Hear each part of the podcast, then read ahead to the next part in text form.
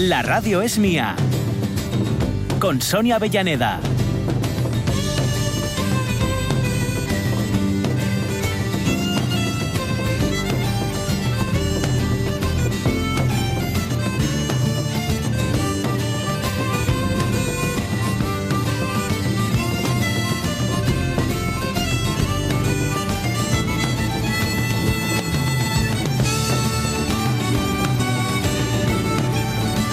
Oído Cocina, Oído Cocina, me hago Ah. cargo.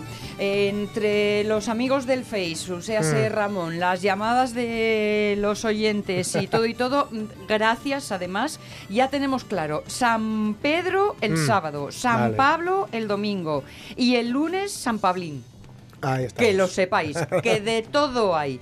Y que se celebran además de forma muy especial en Cudillero estas fiestas. Aunque sospecho que no solamente, ¿eh? porque eh, es así como una fiesta bastante, bastante típica. Eso, transversal, sí. Pero mira, en Cudillero empiezan, mañana es jueves pasado, el viernes ya empiezan a partir Mm. del mediodía anunciando las fiestas, el desfile a las 6, a las 9 concierto y la primera verbena a las 11 de la noche. Toma. Y a partir de aquí, en un sin parar.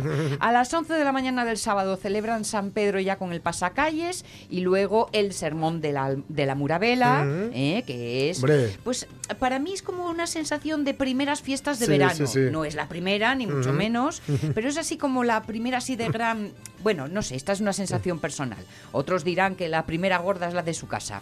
El domingo San Pablo, que también comienzan ya a las 11 de la mañana, y el lunes San Pablín que me imagino que es porque es como la fiestina de, de, mm, recogiendo, Sí. ¿no? De repasando. Vale. Pues eso por un lado. Por el otro lado, eh, vamos a hacernos una de bicis ahora para continuar y hoy en esta segunda hora de la radio es mía contaremos con la presencia, con la visita de Armando Menéndez Suárez. Ya sabéis que está al frente mm, de la Fundación DAF y con un libro que nos decía Rafa.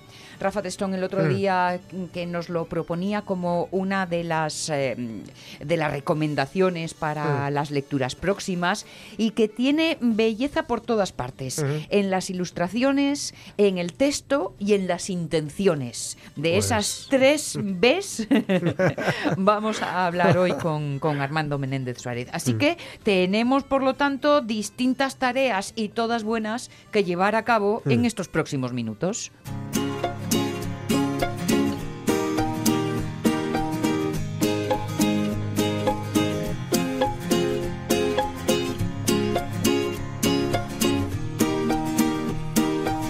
La línia recta, bicicleta sense llum, un satèl·lit que comença on perdo el cap. Un camí fet d'herba, els teus llavis són de vidre congelat. Vaig descalç i penso imatges cegues de les platges que només podria veure sota el llit. Deixa't de paraules, ara penja des d'un arbre aquesta llum. Y es que sí es verdad que el verano suena a bicicleta, entre otras muchas Sí. cosas. ¿Cómo era tu bici cuando los veranos duraban tres meses? eh? Cuando éramos más jóvenes, que eran... Eso sí que era veraneo y no vacaciones. Sí, sí. Heredada con ruedines, el premio por unas buenas notas. ¿Y qué es lo que sobre los pedales se te da mejor? ¿Lo de escalar y sufrir o lo de llanear y sufrir? Porque sobre los pedales lo de sufrir puede ir implícito. Esa es nuestra pregunta de hoy porque es, desde luego que las bicicletas saben a verano Sí. y saben a chiquillería. Claro que el que tuvo retuvo. Sí. ¿eh? Digo lo- por lo de la chiquillería. Sí, sí. No solo, cada vez, cada vez hay, hay más bicicleteros. También es verdad que a veces salir a la carretera es jugársela. Esa es eh, la parte oscura del asunto. Así que a ver cómo nos portamos este verano. Conductores de coche. Bueno, y los propios bicicleteros también, también, ¿eh? también, también. Todos tenemos que colaborar Es en el literalmente asunto. una calle de dos direcciones, Sí, pero, sí. pero hay una una de las dos direcciones, o mejor dicho, uno de los ocupantes, es mucho más frágil Sí, que el otro. hay que, hay que tener cuidado. Yo los adelanto Mm. igual que si adelantara un coche. Ujú. Ah, Me cambio mm, prácticamente Claro, claro, por claro. completo de carril Sí, sí. ¿eh? y les doy mm, mm, incluso eso, más relevancia y más prioridad Mm. que adelantar Claro. a un vehículo. Lucas Castillo Murcia le encanta el anuncio, que es verdad que es bárbaro, ¿eh? con ese sabor añejo, añejo de las bicis de toda la vida. Que yo creo que si las bicis de ahora fueran así, me refiero sin barra en la parte, Sí. ¿eh? sin Sí, barra, sí. ¿eh? que las que antes eran bicis de chica. las de chica. Yo a lo mejor todavía me arremangaba más, porque claro, los que no aprendimos a andar en bici de pequeños, ahora de mayores tenemos graves dificultades como mis cicatrices Claro, atestiguan. Que estas cicatrices son del año pasado todavía, ¿eh? no son, no son de... No son añejas, no, no. Y es que, claro, am, yo con las bicis tengo un problema, me llevan ellas. Claro. no las llevo yo. Toman Y- decisiones. Sí, sí, sí. O tumbarse de vez en cuando. Y entonces llega el momento de, "Ay, cuidado, cuidado, cuidado, cuidado, Claro, cuidado. claro. Pero bueno, este es otro asunto. Para María Son Muñiz, nunca tuve bici. María Son, ¿cómo te comprendo? Además, no sé andar en ella. Yo aprendí a partir de los 30, imagínate cómo va la vida. Tampoco sé patinar y casi a mis 49 estoy con el carnet de conducir. Saludinos desde Mérida. Ay, qué guay. Pues disfruta en Mérida y ánimo con el Mm. Sí, carnet hombre. que todo se logra, ¿eh? Sí, sí, sácalo antes de julio, que luego se complica. Eh, Lucas Castillo Murcia dice, y el trabajo que realizas día a día, bestial. Esto creo que es una... es una, mm, Una referencia a la bici. Ah, claro. Probablemente, Claro, claro. ¿no? Sí, sí, sí, sí. Claro, sí, sí. el Que es ejercicio cierto, que es llevas a cierto. cabo. Sí, sí, sí, sí, sí. Cierto. Yo estoy a ver si le pongo un pedal a la mía desde hace tres meses, ¿no? Pero yo creo que ahora ya es, es el momento. Es que, de verdad que era, cada vez que iba a hacerlo, ¿Sí? Eh, llovía un Sí, montón. Y digo, había una tampoco, excusa, Tampoco ¿no? está como para ir, la verdad, pero bueno. Eh, María Varela dice, pues una BH, como la de la foto, lo de la foto que hemos puesto en, en Facebook, Sí. plegable y que vino eh, de cuando Deportes Coadonga estaba en la calle Uría y se dedicaba a verla, a la venta, perdón, y a la reparación de bicicletas. ¿sí? Calle. Uría, calle La calle Uría- en Gijón. Calle de Gijón. Ah, Sí, sí, sí, vale, vale. Pues estaba pensando en, no, no, no. estaba Deportes Covadonga y no acababa. Rubén Cardín, mi primera bici fue una Orbea de mi padre. No llegaba al sillín y metíamos una pierna por el medio del cuadro. Una manera un poco estrada de montar, pero era lo que había. Luego siempre tuve bicis. Ahí, bien. Y Marce Gijón dice que la mía fue una bicicleta de la clásica BH, de lo más normal. Y la tuve siendo ya mayor. En mi época las niñas no solíamos tener bici. Nosotras, muñequinas y esas cosas para ser buenas amas de casa. Sí, y se a- ríe, claro. aquellos tiempos. Cristina Tuero, yo no soy de bici, pero sí que tuve la mítica BH de color verde y como mucho daba vueltas a la manzana de la casa de mi abuela. Y oye, hasta hoy, no me gusta para nada, pero me encanta ver las ciudades cada vez con más ciclistas, bien Mm. Sí. sea para pasear, para ir a trabajar o simplemente como hobby. Cierto. Caito y es mundial dice que junto a esa BH, la plegable, porque no entraba en ascensor y había que subir. ah, justo esa. Justo perdón. esa, Justo sí. esa BH. Justo esa BH, la plegable. Porque no entraba en el ascensor y había que subir a un quinto. ¿Qué tiempos? Dice. Y Gloria Mier dice, una BH roja. Las BH que por lo que veo, bueno, es que es una cuestión generacional, ¿eh? Sí, Las sí. BH, Te- las California, las Torrot, Claro, tuvieron su, su gran momento. Claro. Para Roberto Cañal de Guaje, nun tuve bici. Y un misterio en sin resolver cómo narices aprendí a andar en bicicleta, Anda. pero aprendí. Ahora de vieju tengo una de carretera que uso que uso poco porque hay coches que te depilen y sin inmutarse y gústame dar pedal, pero Claro. claro, es que he hecho es- poco para atrás. Sí, sí, sí, la verdad que arruga. Hecho poco para atrás. Carmen Fernández dice que mi primera bici fue una BH Granate de tamaño intermedio, en ella ¿Eh? aprendí. La siguiente era una GAG azul más guapa. dice. Siempre he sido mucho de andar en bici. Ahora ya menos, aunque tengo una de montaña de esas baratinas por si me da el mono. Bueno. Oye, está bien. Si la tienes, es fácil que la llegues a usar. Si no, Sí, la cosa se complica. Águeda González, me costó mucho dejar los ruedines, pero lo conseguí. Y los veranos en el pueblo solía coger una BH roja de mis primos. Afortunadamente nunca tuve ningún incidente grave. Dedos cruzados, Sí. Águeda. Casimiro Fernández Rojo dice, buenos recuerdos de mi VH, de mi VH, VH, digo mal, de mi VH Meteor, roja con salchicheras amarillas que me regaló mi madrina por la comunión. No sé lo que son las salchicheras. Yo tampoco, Eh, no tengo ni idea. no, no sé, ¿será chichonera? Bueno, no sé. A ver si- nunca vi una igual, dice. Sí en azul, pero no en rojo. Casimiro, sácanos de dudas. que Sí. son las salchicheras. Ujú. Mira, Antonio Manuz precisamente dice una torrot. Yo esa es la que tenía. Ah, Mi bici de comunión, ya sabes, era uno de los regalos típicos de comunión. Sí. La bici. Ay. Era una torrot. Fue una torrot de ruedas rojas. Yo creo que me divorcié de los Reyes Magos por culpa de la, de Ah. la bicicleta que nunca llegó. nunca lo entendí lo Ah. llevaba fatal. Estaba muy enfadada. sí. Y aprendí a andar en bicicleta porque eh, mis primos no me creían que no sabía andar en bici. Dije, os lo voy a demostrar ahora mismo. Oye, ese día caminé por primera mira. vez.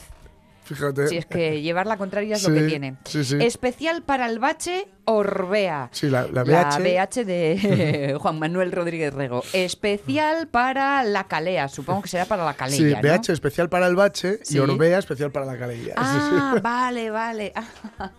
Y nos adjunta sus pisos más de Elvis Presley, que ya. en fin, Hoy qué ahí espesa ya- estoy hoy que no entiendo nada. Madre mía. Y la Fran Ramos Vaca dice que yo tenía una bici de carreras pequeña y mi hermano tenía una bici que frenaba dándole al pedal hacia atrás y clavaba el freno, es verdad. Sí. Era heredada de no sé quién y por lo visto era holandesa, ya que ese sistema aquí no existía de aquella y se ve que era avanzado en la época.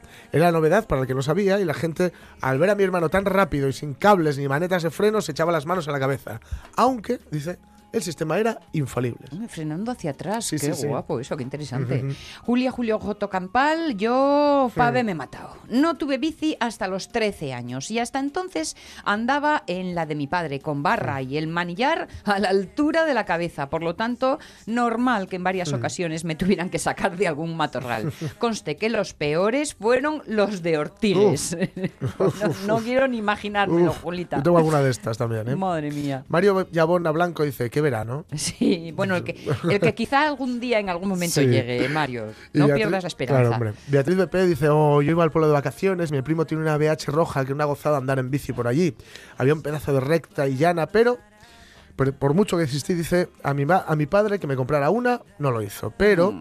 Cuando me llega un día con una bici, creí morir. Era una de esas de cuando la guerra o poco menos. Granate con barra y ruedas enormes. Me hizo el mismo servicio, pero molaba más la BH. Dice. Una BH como la de Rubén Martínez. La más curiosa que tuve de guaje fue la California, La de BH.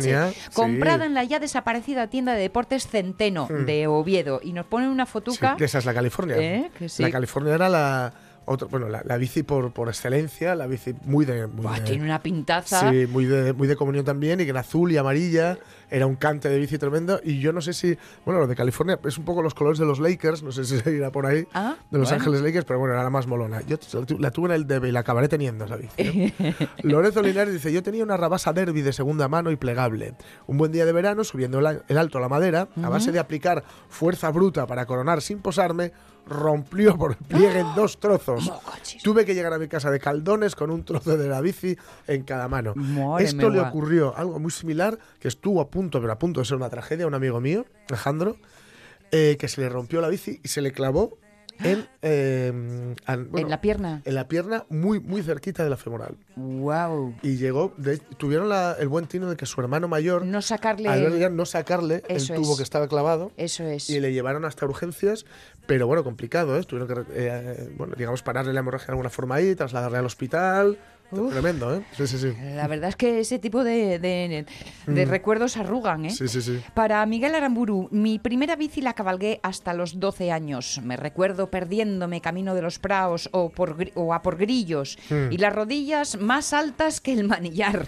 La bici es una de esas cosas que más felicidad me da. Sí. Quien la usa nunca deja de ser niño. Algo de eso hay, Sí, tienes es verdad. razón. Sí, sí, sí. Te, sal- te suelta. Te sale el, el silbido de verano azul. Casi, Sí, al ir sí. ahí. Como así un poco como deslavazado, además. Un poco, ¿no? Dice que también, por cierto, eh, pasear por la. Miguel continúa que por pasear en bicicleta solitario y aún perdido, uno pierde hasta el sentido, pero sentir es mi meta. Dice, bendita bici, es mi compañera, mi amiga, mi montura, el vehículo de niños, soñadores y poetas. Vivamos a todo pedal. Seamos biciclotímicos. sí, me gustan ciclotímicos. Marta Villar, buenos días. Yo tenía una BH roja. Cuando me la compraron no llegaba a los pedales y mi abuelo me puso unos tacos de madera. Recuerdo con Hmm. Anda. Hmm. mucho cariño la paciencia que tuvo conmigo. Gracias a él sé andar en bici. Por cierto, debería practicar más. pues no, ánimo, Marta, ya Ra- sabes. Ramón Redondo, por cierto, que, le- que está ya preparando ahí su, su oyente becario de este verano. Eh, la semana nos- que viene, Ramón, nos- empezamos con cine. Nos recuerda que es el cumpleaños de, Paul Thomas Anderson. Ah, sí. Director, el maravilloso director, pues él cita unas cuantas, Boogie Nights, Magnolia, Sí, sí. eh, Pozos de Ambición, uf, Pozos de Ambición, qué buena. The Master, Puro Vicio, bien, El Hilo Invisible, donde consiguió, como él bien dice, eh, bueno, sacar ahí, dice que consigue que Daniel de Luis esté contenido. Mark Wahlberg, Tom Cruise y Adam Sandler parezcan actores de verdad y que tiene que ser muy bueno como director. ¿no? Con Mark Wahlberg trabajó en más de una En unas cuantas veces, ¿eh? sí, sí, y es cierto que le exprime, le En- saca en Boogie Nights- le saca jugo, que No, es fácil, ¿no? sí. Marta Villar López dice que yo tenía la VH roja, muchas VH rojas se vendieron. Cuando me la compraron no llegaba a los pedales y mi abuelo me puso unos tacos de madera. Eso, eso, es la que acabamos Sí. de comentar Ah, con vale, Marta. vale. Sí. Y nos queda José Ramón Blanco Ah, Forcelledo. ¿eh?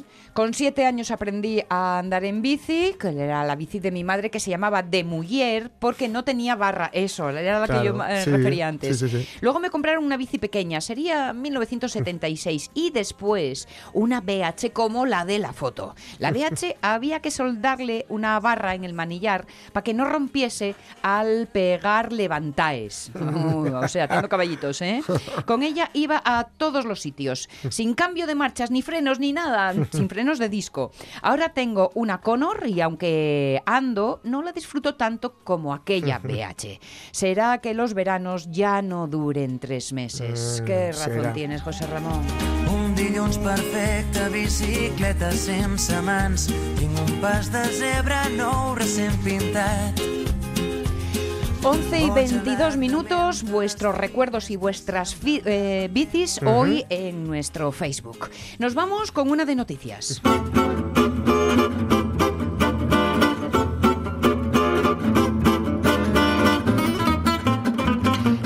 Del verano de las que antes hablábamos, Sí. que a veces tienen, Tienen bueno, consecuencias. pues sí, exacto, personajes como Sí. estos, ¿no? Kiko Rivera se despide desde San Lorenzo y promete volver pronto a Asturias. Acción evasiva. Grupo Verde, todos hacia el sector MV7. Es una trampa. Es una trampa. Esto es una trampa. Kiko Rivera se despidió anoche desde el muro de San Lorenzo. Sabéis que estuvo pinchando las fiestas de San Juan, de Viesques, Sí. el, el barrio de Gijón. Y subió a sus redes sociales un vídeo desde la playa gijonesa diciendo esto, ¿no? que, se- que prometía volver pronto a Asturias. El comercio decía San Juan bajo la lluvia en Asturias. La Nueva España rezaba La lluvia se impone al fuego en San Juan. Una, una usted los titulares siguiendo la línea de puntos y verá que a veces, para que llueva, no es necesario cantar. Llorar lo que siento cuando estoy peor, Este es Kiko Rivera sin autotune. a sentir que todo es perfecto, aunque no te tengo pasión. Pero ¿y esto es lo que viene a traer con su espectáculo? Él, él viene a pinchar, afortunadamente. Ah, Pero hay vale, veces vale, que vale. ni siquiera hace falta que cante para que llueva. Sí. Consigo pido un abrazo, consigo temblando cuando escucho tu voz. Déjalo, un cuento de hadas,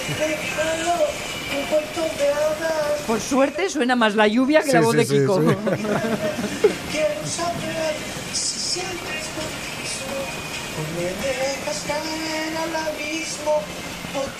Y me gustaría saber el caché que tiene este hombre. Eh, bueno, que no es por cantar, es verdad. Por algún lado, pero es, es más, es más bajo, claro, que por cantar, pero creo que anda por los 20.000 euros. cosa ¿Ah, sí? Me, pare- me suena, pero no, no, igual es mucho. Pero vamos, lo que está claro es que... eh, Era mejor cuando no lo sabía. Llovió, llovió un montón. No quiero Yo decir nada. ahí lo dejo. Va, muy bien. Vamos a saber ahora quién es quién y quién hizo qué. ¿Y no has podido ser tú? Es que yo no he podido ser porque yo soy yo. Yo también soy yo y sé que no he podido ser. Yo también sé que no he sido yo porque yo también soy yo y sé lo que me hago. Pero también sé que tú, precisamente por ser tú, puedes haber sido tú y estar diciendo que no has sido tú, para que creamos que has sido otro. Pero ese otro también puede haber sido. Y acusar a otro para que creamos que ha sido el otro. Ya está bien. Está claro que todos somos todos. Pero no siempre se sabe quién es quién, ¿no? No, no siempre. Porque hay quien ha suplantado la identidad de Ana Rosa Quintana para conseguir fotos de la boda de Belén Esteban. Sí, efectivamente, la España entera está expectante por ver las fotos de la boda de Belén Esteban y Miguel Marcos, por si no teníamos suficiente con la, con la de eh, Sergio Ramos y, y la otra chavala que no me acuerdo cómo se llama. El reportaje eh, fotográfico del que ha sido el enlace del año, o que aspira a serlo, no se podrá ver hasta el miércoles cuando la revista Hola Hola. Porque, porque bueno, la admiración publique la, exclusiva. Numerosos paparazzis intentaron reventar esa exclusiva. Incluso han llegado a hackear el teléfono móvil a la autodenominada princesa del pueblo, es decir, Belén Esteban, para conseguir las preciadas imágenes. La última ocurrencia de los que andan detrás de las fotografías ha sido la suplantación de identidad de Ana Rosa Quintana. La autoproclamada también reina de las mañanas no Sí. estaba invitada a la boda y alguien ha aprovechado para hacerse pasar por ella y enviarle un mensaje a Terelu Campus que decía lo siguiente. Campus no, Campus. Campus pocos por aquí. Eh, me muero por saber cómo le queda el traje. Si puedes pasarme alguna foto, te lo agradezco. Claro, todo esto desde el supuesto móvil Sí. de Ana Rosa Quintana. Claro, la propia Ana Rosa ha asegurado que ella no ha enviado ese mensaje y explica que la hija de María Teresa Campos tiene su número de móvil verdadero y por lo tanto sabe que no era ella quien le estaba escribiendo. Dice, se trata de un intento burdo, sentencia la presentadora, de, bueno, pues de conseguir estas fotos, ¿no? Pero es que hasta la propia Belén Esteban recibió un mensaje del suplantador de Ana Rosa. Anda. Claro, es, yo creí que había ido físicamente No, no, no, no, allí no, no, no. a estar y a que se le Se lo ha viera. pedido a través del teléfono. Vale, vale, vale, vale. En fin, suplantar por WhatsApp es fácil. Lo difícil es la voz, como hacía Tellado o el rey emérito. Como dice, A Pajares, nos invita a Pajares. lo- luego lo cuelgan en YouTube y ¿para qué queremos más? ¿Y Camilo es esto, majestad? El que mejor me sale. Siempre me traiciona la razón y me el corazón.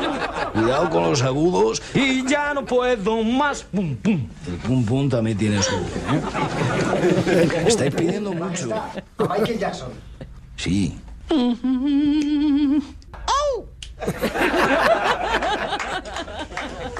Esto inventado. Inventado, inventadísimo. De Michael Jackson Ujú. hablamos ayer, Sí. pero nos prometiste que también teníamos en Sí, cartera hoy a a George de- Michael. del otro Michael, de George Michael. Eso es. Bueno, que se llama George Papá, claro, se llamaba Probe. Tenía un nombre, él era de origen griego, tenía un apellido complicadísimo. Entonces pu- pues se puso Michael y a correr. Porque bueno, era, era mejor para su carrera.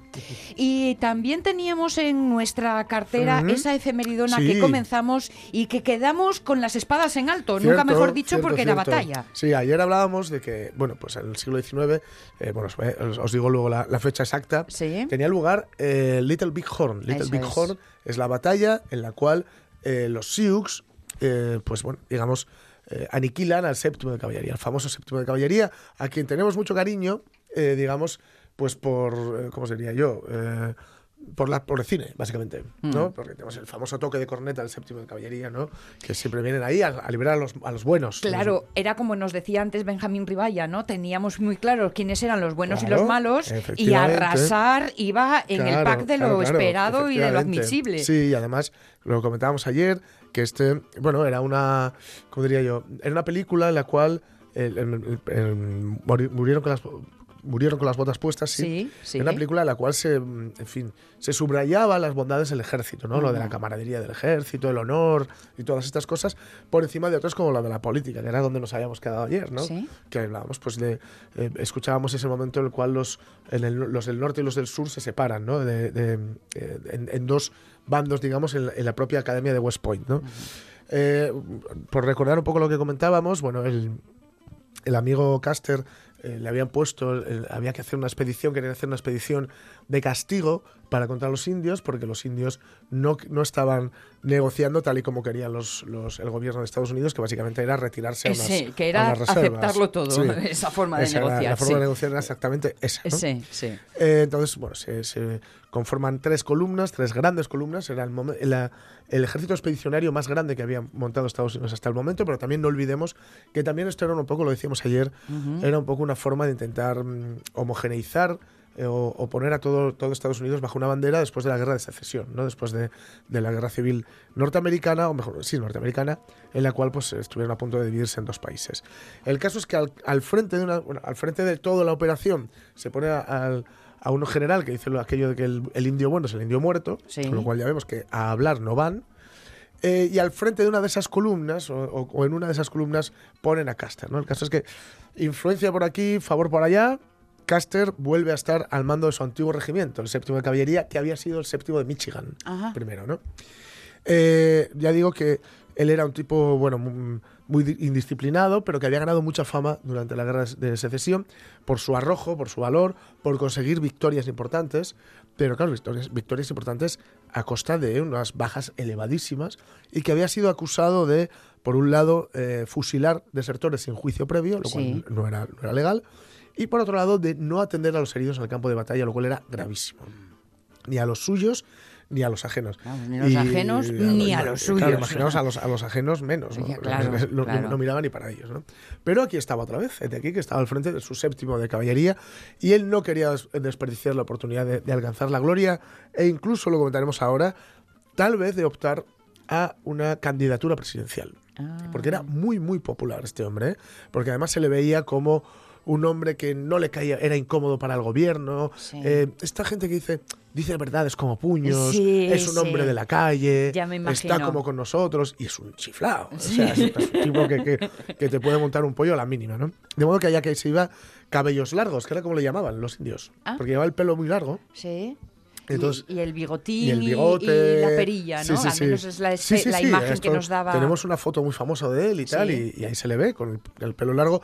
Por supuesto, ni por asomo era tan guapo como Rolf Flynn, pero bueno, pues ahí que se iba eh, cabellos largos, que también es cierto que eh, tenía que tuvo que plegarse y ser- eh, o intentar o prometer ser más disciplinado, ¿no? Pero bueno, ahí le eh, él estaba como sentado en el porche de su casa, ¿no? Sí. Que creía que no iba a volver a estar en acción o a volver a- o que no iba a volver a la acción, aunque le habían condenado a un año de inhabilitación nada más, ¿eh? tampoco era muy grave, pero bueno, le tenían cierta tirria. Y ahí pues llevaba, comandaba 31 oficiales, 566 soldados, 15 civiles y unos 30 o 40 exploradores, a los que por cierto no hizo gran caso. Mm. No hizo mucho caso. Si hubiera hecho más caso, igual No se hubiera eh, metido no en se hubiera metido en ese, en ese fregado, ¿no? Eh, yo quiero decir que, claro, cuando, cuando le, le- Claro, la- la- tomar el séptimo de caballería le salió muy caro, ¿no? En fin. Porque además, por voluntad del propio Caster, tomó una serie de decisiones Sí. que hicieron que eh, cuando se vio la situación que se vio, eh, fuera imposible salir de ella, ¿no? No había marcha atrás. Claro, prescindió de las fuerzas que le ofrecieron como apoyo, ¿no? A él, al, al- al todo, lo que eran los 566 jinetes, les ofrecieron unas compañías del segundo de caballería de apoyo Ajá.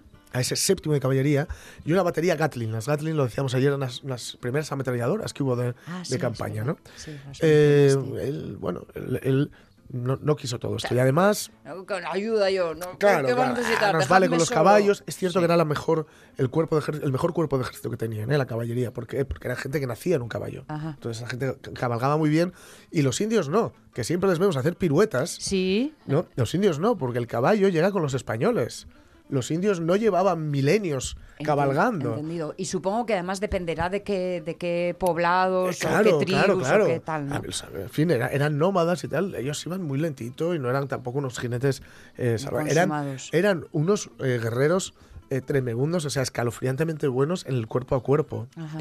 Y además tenían, digamos, una serie de normas que a nosotros nos escapan. Eran, fíjate, los, fijaos, los, la- los kilómetros y los siglos que separan a los apaches de los espartanos y tenían unas pruebas muy similares para, para llegar a ser guerreros. Porque ambos tenían que hacer una cosa que era eh, recorrer una determinada, un, tramo determinado de kilómetros, que era como veintipico así, eh, con agua en la boca. Con agua en la boca. y soltarla al llegar. Con lo cual no, se no la podían tragar. Claro, claro, bajo un sol abrasador. Claro, La, claro. la fuerza de voluntad que hay que tener para no beber ese agua que llevas en la boca. Sí, señor. Que es, es tremendo, ¿no? Y tenían que soltarlo. Si lo vemos en algunas eh, películas eh, bélicas como, o series bélicas como Hermanos de Sangre, que hemos citado un montón de veces aquí, Sí. eh, les mandan correr y al bajar des- eh, vaciar la cantimplora y que esté llena. Ajá. ¿no? Con lo que ya vemos que son eh, una serie de pruebas que, bueno, se mantienen en el tiempo, ¿no? Los, ya digo, los, los, ellos eran, eh, por ejemplo, tenía una cosa que sí, en algunos casos, si veían que les habían vencido en buena lid en el cuerpo a cuerpo, se dejaban Ujú. matar. Bajaban los brazos y dejaban que el enemigo les, les, les matara y se llevara la, caballe- la cabellera, que ya hemos dicho muchas veces que era un, un símbolo que por eso los moicanos llevaban el pelo pues a lo moicano, llevaban una cresta Sí, para sí. burlarse de los enemigos, ¿no? Si te llevas la, calle- la cabellera, pero no te llevas nada. en realidad. Te llevas poco. El caso es que él dijo que no quería nada de esto, nada. eh, y además les dijo que se dejaran los sables en casa, Mm. para así poder cabalgar más rápido. Es cierto que cabalgas más rápido, porque llevar el sable es, es muy incómodo, le va golpeando al caballo, tú vas. Pero en el cuerpo a cuerpo, o en el caso de una carga incluso, es muy útil. Y si te quedas sin balas, también lo es. Hombre, no deja de ser un, un arma más. Sí, además no olvidemos que era un arma, no era de adorno, como ahora ves a un general con un sable y es un adorno. Sí. No, estos, estos entrenaban con el sable, sabían manejar el sable, ¿no? Sí. Con lo cual, en fin.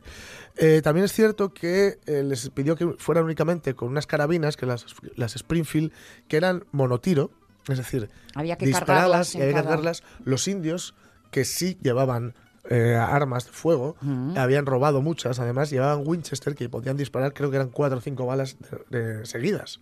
Eso multiplica por cuatro su capacidad Claro, frente entonces al- los Winchester no eran tan, eh, digamos, tan fiables, estas carabinas, y ellos eran muy, buenos tira- muy buenos tiradores, tenían, eran, eh, podían disparar desde más larga distancia y, como un- y acertar, pero tardaba mucho más, ¿no? Y llevar solo 100 cartuchos y un revólver Colt con 25. Si os fijáis, tienes 125 tiros. Sí.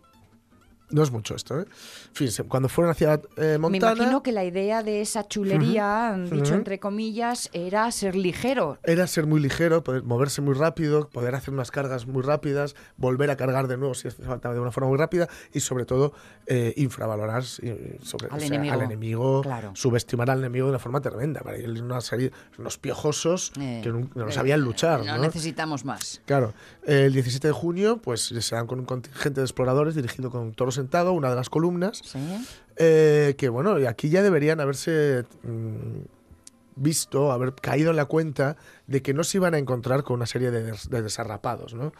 Eh, en fin, se da con la columna de, Cro- de Crook, que era uno de los generales que llevaba otra columna, no la Caster, en Rosewood, y antes de, retirarse, los, los indios les zurraron, pero bien, les, les dieron muy fuerte. Y, y aquí las crónicas dicen que se dieron cuenta de que estaban especialmente aguerridos. ¿Por qué?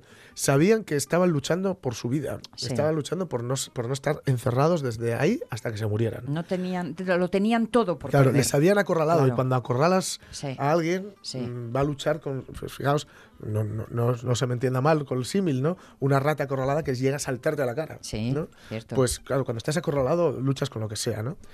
Entonces, bueno, los nativos, después de ver que se les estaban acercando eh, tantos soldados, los cuchillos largos, como les Ujú, decía, sí. se fueron hacia eh, Little Big Horn, que era un valle, un campamento, eh, allí en Montana, y que destacaba por ser- tener muchos búfalos. Ya sabéis que los búfalos eran la, la base de la economía eh, india, ¿no? Sí. Y ahí estaban eh, unos 7.000 indios, 2.000 de ellos guerreros muy experimentados. Eh, no está mal, ¿eh? Ahí La- había Sioux, sí, Las tropas eh, de... eran mucho, muchos menos, pero es cierto, muchos menos, pero muy eran gente que eran solo soldados. Vale, vale, Eh, sí, sí, sí. No, era por, por Pero bueno, hacerme una idea. el, el porcentaje era muy alto, ¿eh? Sí. Era muy alto, pero si hubieran ido las tres columnas que Sí. había contra ese, ese campamento, los indios no tenían nada que hacer. Pero no fue así, claro. Ahí había Sioux, Aricay- Aricara, Chayenne, Arapahoe y otras tribus menores, digamos, ¿no? Decían que los jefes indios se habían dado cuenta de que era una guerra fundamental y habían decidido unirse para defenderse con eficacia. Magnífica carga, muchachos, aunque no diera resultado.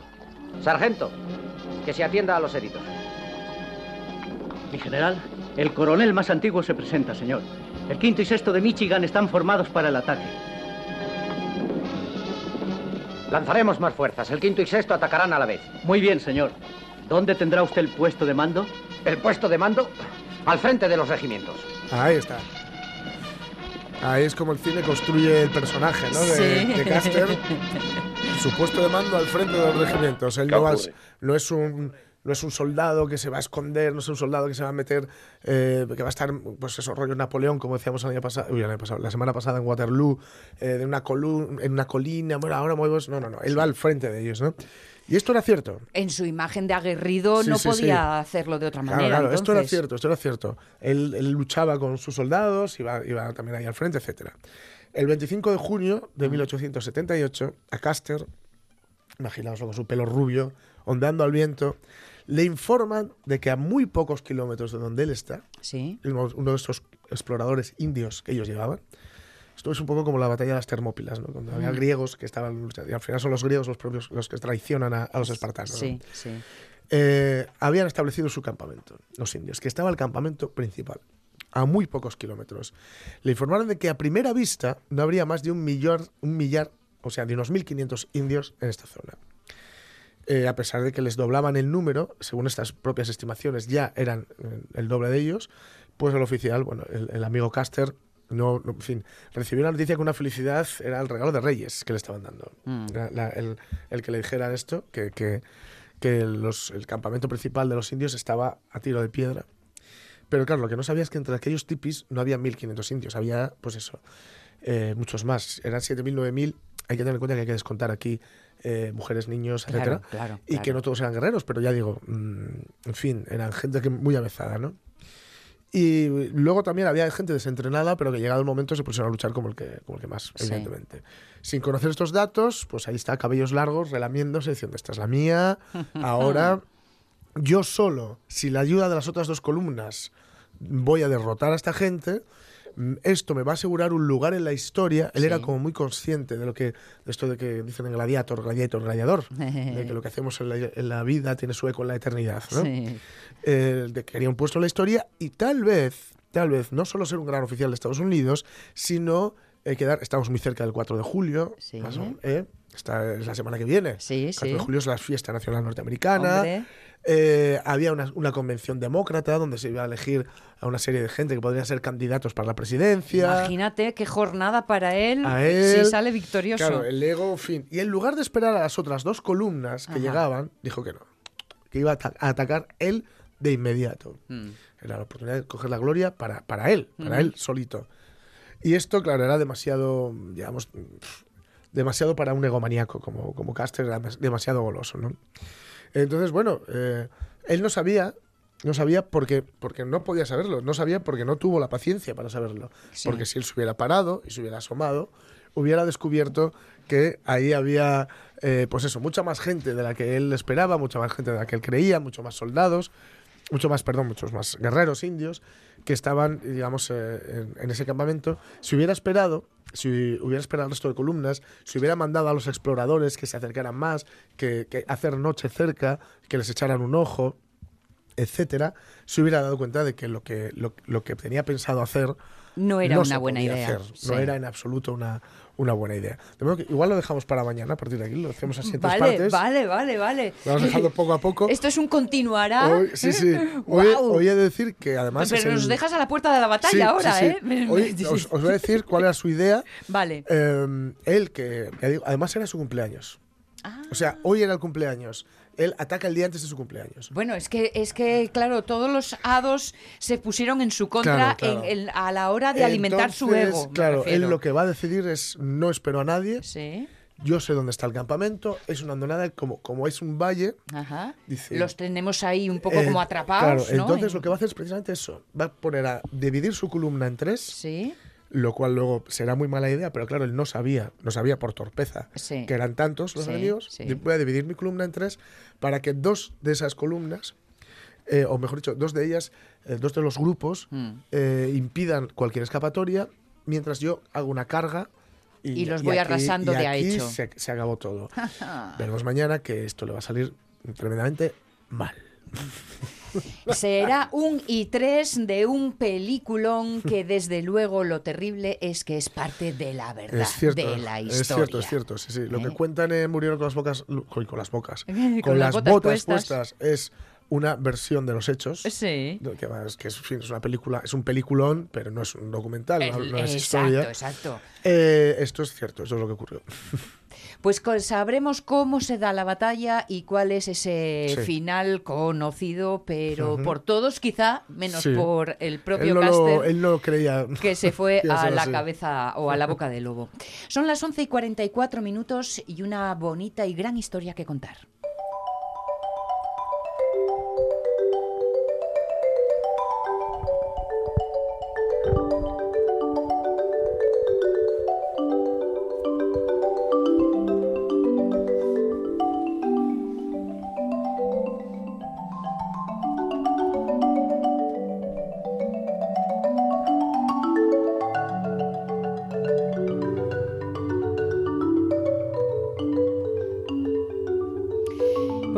Nosotros ya el doctor Armando Menéndez Suárez, el eh, fundador y cabeza de la Fundación DAF, y con un libro del que hace muy poquito todavía nuestro compañero Rafa Testón nos dijo, os voy a proponer, entre las propuestas que nos hace todos los, buenos, todos los, Los viernes, Armando, ¿cómo estás? Buenos días. Hola, buenos días. Pues nos dijo, os propongo un libro, el de Armando Menéndez, Pin y el misterio de Ian Paces. Dijimos, no sigas porque tenemos cita con, eh, con Armando y le hemos pedido que viniera a vernos y que nos hablase de este, de este libro. Un libro que tiene mm, mucha belleza en su puesta en escena. Ahí está esa obra gráfica de Mariano Moré que acompaña el texto, el texto del propio Armando Menéndez y también, bueno, pues la belleza sobre todo en el espíritu que subyace en un texto que se nos ofrece además y me encanta eh, esta, esta unión que es en asturiano eh, y bueno, en ese asturiano cercano. ¿eh? y en castellano y en inglés. Tenemos las tres fórmulas para acercarnos a esta historia porque esta historia va a viajar por muchos rincones del mundo. De ahí esa triple fórmula de puesta en escena, ¿no? Sí, sí, en efecto, ya está viajando. Ya está viajando. Sí, en estos momentos está en lo tiene el, el presidente del gobierno indio, el primer ministro de la India. Obama y más personalidades muy conocidas de, del mundo de universitario, del mundo de la política y del mundo de la cooperación. Porque de los eh, distintos libros que han ido surgiendo desde la Fundación Armando, este es el primero que tiene sabor de casa, sabor de Asturias, además de ese sabor internacional que son siempre las grandes historias humanas.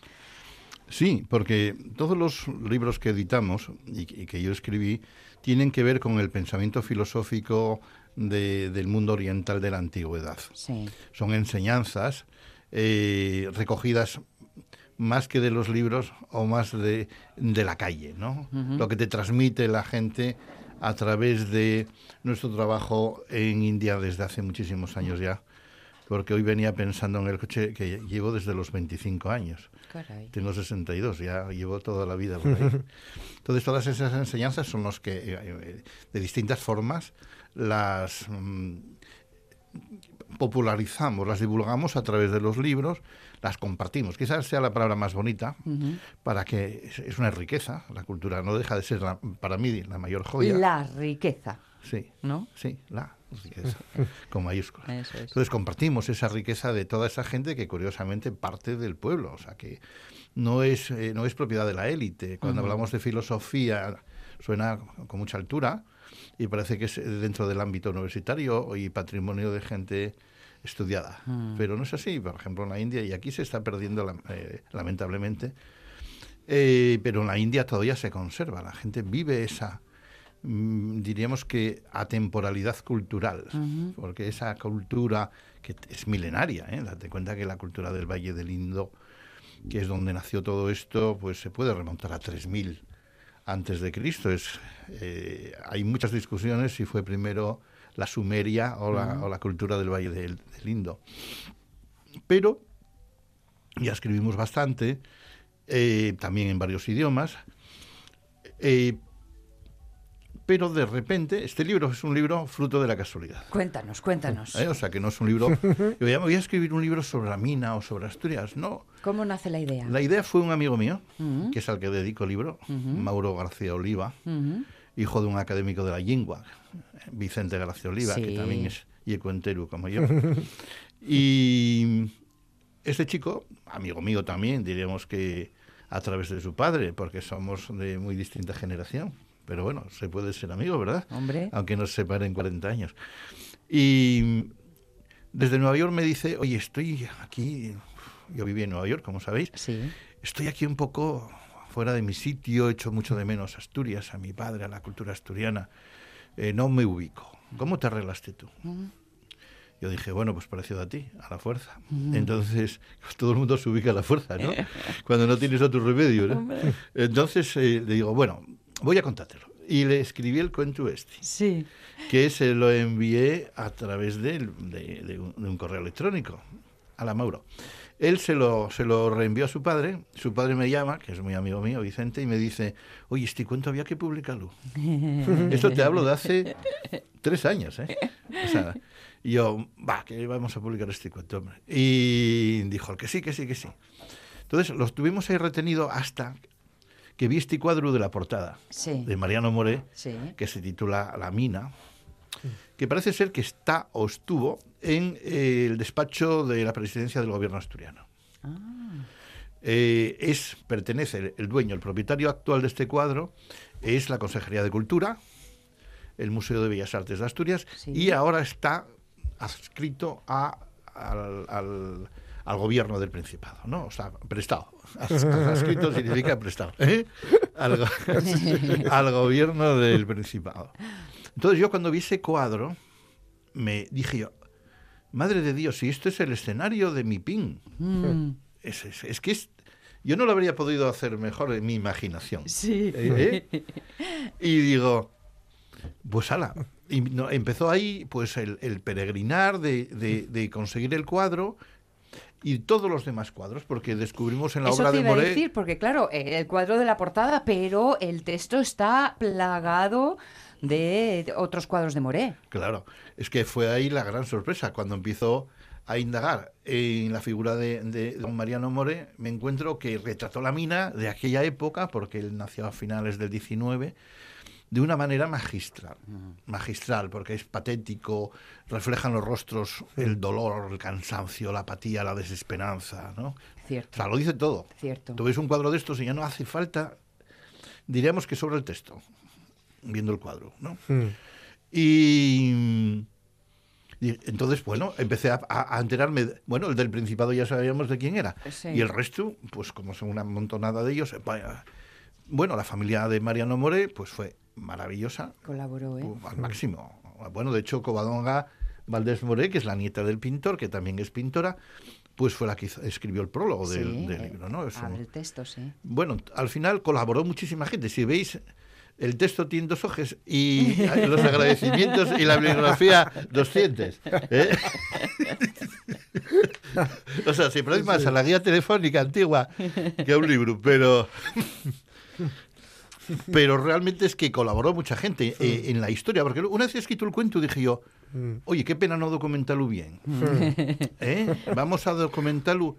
Y empecé a sacar cosas de las Asturias de Pin, finales del 19 y principios del del 20, y me encuentro con una Asturias que estaba eh, con un crecimiento industrial a la cabeza de España y también de Europa, sobre todo a partir de la Primera Guerra Mundial, que la minería asturiana fue fundamental para la siderurgia europea, que quedó totalmente destruida por la guerra, ¿no? Tú cuando eh, escribes relatos hay una historia que es la evidente y hay una intrahistoria que es eh, un poco el, el mensaje que se quiere contar. La Mm. historia no la vamos a contar sobre todo para no eh, eh, perder el placer de ir encontrándonos con los pequeños detalles en la lectura, pero sí mm, cuál era esa intrahistoria, cuál era ese mensaje que querías ofrecer en la lectura de Pin y el misterio de Yampaces. Bien, partimos de una historia triste y dura, que es la vida de los mineros de aquella época. Sí. Como digo aquí, los perros iban para Madrid y aquí solo quedaban les viudes y los niños, ¿no? ¿Por qué? Porque la burguesía asturiana no invertía en Asturias. Aquí invirtieron los vascos, invirtieron los catalanes, madrileños. De hecho, las dos primeras industrias fuertes en el Valle del Nalón, una fue madrileña y otra fue vasca. El Cotomusel, el Meruchalín, la primera mina abierta de carbón, porque Yampaces fue anterior, pero era de cobre. Eh, era una empresa madrileña. Y eh, bueno, tuvo varios dueños, ¿no? Empezó siendo vasca, luego hubo, hubo cambios, pero no era asturiana. ¿eh? Podemos decir que en aquella época toda la minería, todo el capital invertido venía de fuera, sobre todo de también Cataluña, ¿eh? se invirtió, invirtió aquí, ¿eh? o sea, empresarios catalanes. Entonces ese dinero se marchaba y la- los mineros vivían en la más absoluta miseria. Morían muy jóvenes, no solamente por la seguridad en la mina, sino por enfermedades comunes. La tuberculosis en aquella época era terrible. Eh, la única forma que salía, que había de salir de la mina era, pues, buscándote o bien marchando, eh, eh, así Asturias, eh, pues la historia de la inmigración asturiana, eh, pues es muy importante no olvidarla, porque ya se está repitiendo, sobre Sí, todo. ¿no? exacto. Y Es que es- es- Buscando exactamente esta- cómo Sí, decir es lo que- que quieres decir. Sí. El- esa era una de las formas que era marcharse. Y otra, marcharse de aquí. ¿no? Esto, me voy a buscar la vida y marchaban muy jóvenes con un colchón, cogían el barco y se iban para Argentina. O la otra era, pues voy a estudiar. Pero era muy difícil estudiar. Era muy, muy difícil estudiar porque primero se veía como imposible. ¿eh? Se veía como, como el fiu de un minero va a estudiar. ¿no? Entonces esto es, un- es eh, una reflexión que hace un minero. Mira, fiu, si quieres salir de la mina y no, y no acabar siendo un viejo con 37 años como yo, estudia, no pires más la escuela, mangante, Mm. eh, porque si no vas a acabar siendo pues un desgraciado. Pero lo más importante del mensaje, eso está bien, ¿no? Vete a la escuela, no pires, porque si no vas a acabar metido en un pozo como tu padre. Pero hay algo más importante. La capacidad que tuvo el pueblo asturiano de sufrir y salir adelante de esa situación, convertirse en la primera potencia industrial de España. Estuvo durante muchos años siendo de las tres primeras ¿eh? provincias eh, más industrializadas, con más renta per cápita. Eh, logramos una industria eh, eh, eh, siderúrgica pequeña y transformadora pequeña derivada del carbón impresionante, competir- o sea, que, que competía a nivel mundial, no solamente aquí. Sí. Y luego la extracción de carbón, que bueno, son unas minas que fueron muy, muy, muy productivas. Otra cosa que es muy importante destacar es que nosotros no conocemos esa historia. Parece lógico que si quieres eh, salir de, la miseria, pues fórmate en algo que no sea esto. Pero olvidamos que Asturias fue la primera provincia más electrificada de España. Y si miras la bibliografía, hay mucho publicado, pero no está publicado en Asturias. Está en París, en la Universidad de París. Está en la Universidad de Puebla, en México. Está en la Universidad de Barcelona en una ponencia de un simposio por un asturiano, por Daniel Zapico, que hizo la tesis doctoral sobre ese tema, pero no está publicada en, Asturias. Curiosamente, me costó muchísimo trabajo el acceder a esos trabajos de Daniel Zapico. Pero luego hay otros muy buenos historiadores que luego rebuscando, estoy, y en la bibliografía aparecen, no los quiero olvidar, eh, sí, mm, parece ser que hay muchísimo recogido, hay baúles hasta de fotos y de todo esto, pero son baúles olvidados, como muchos baúles en los desvanes, ¿no? Olvidados como quizá la energía que fue necesaria, y, y pongo energía entre comillas, en aquel momento para eh, pues eh, lograr ese, eh, ese momento bullente y del que ahora parece que nos hemos olvidado. Ese momento que fue pues un fruto de muchísimas casualidades, ¿no? El descubrimiento de los yacimientos, que Asturias ya fue minera desde los romanos, ¿eh? por el oro, por el cobre, por muchas cosas. De repente, pues eh, se La eh, intención de tenernos contentos también. en aquella época no existe aún esa intención. Mm. Ah, ¿eh? La manipulación política fue más a posterior, ahí fue más claro. Vamos a ver, los europeos tienen, están, en- están a tortazos, necesiten carbón, nosotros producimos carbón con una mano de obra muy barata, ¿eh? ya vende ellos carbón a tope.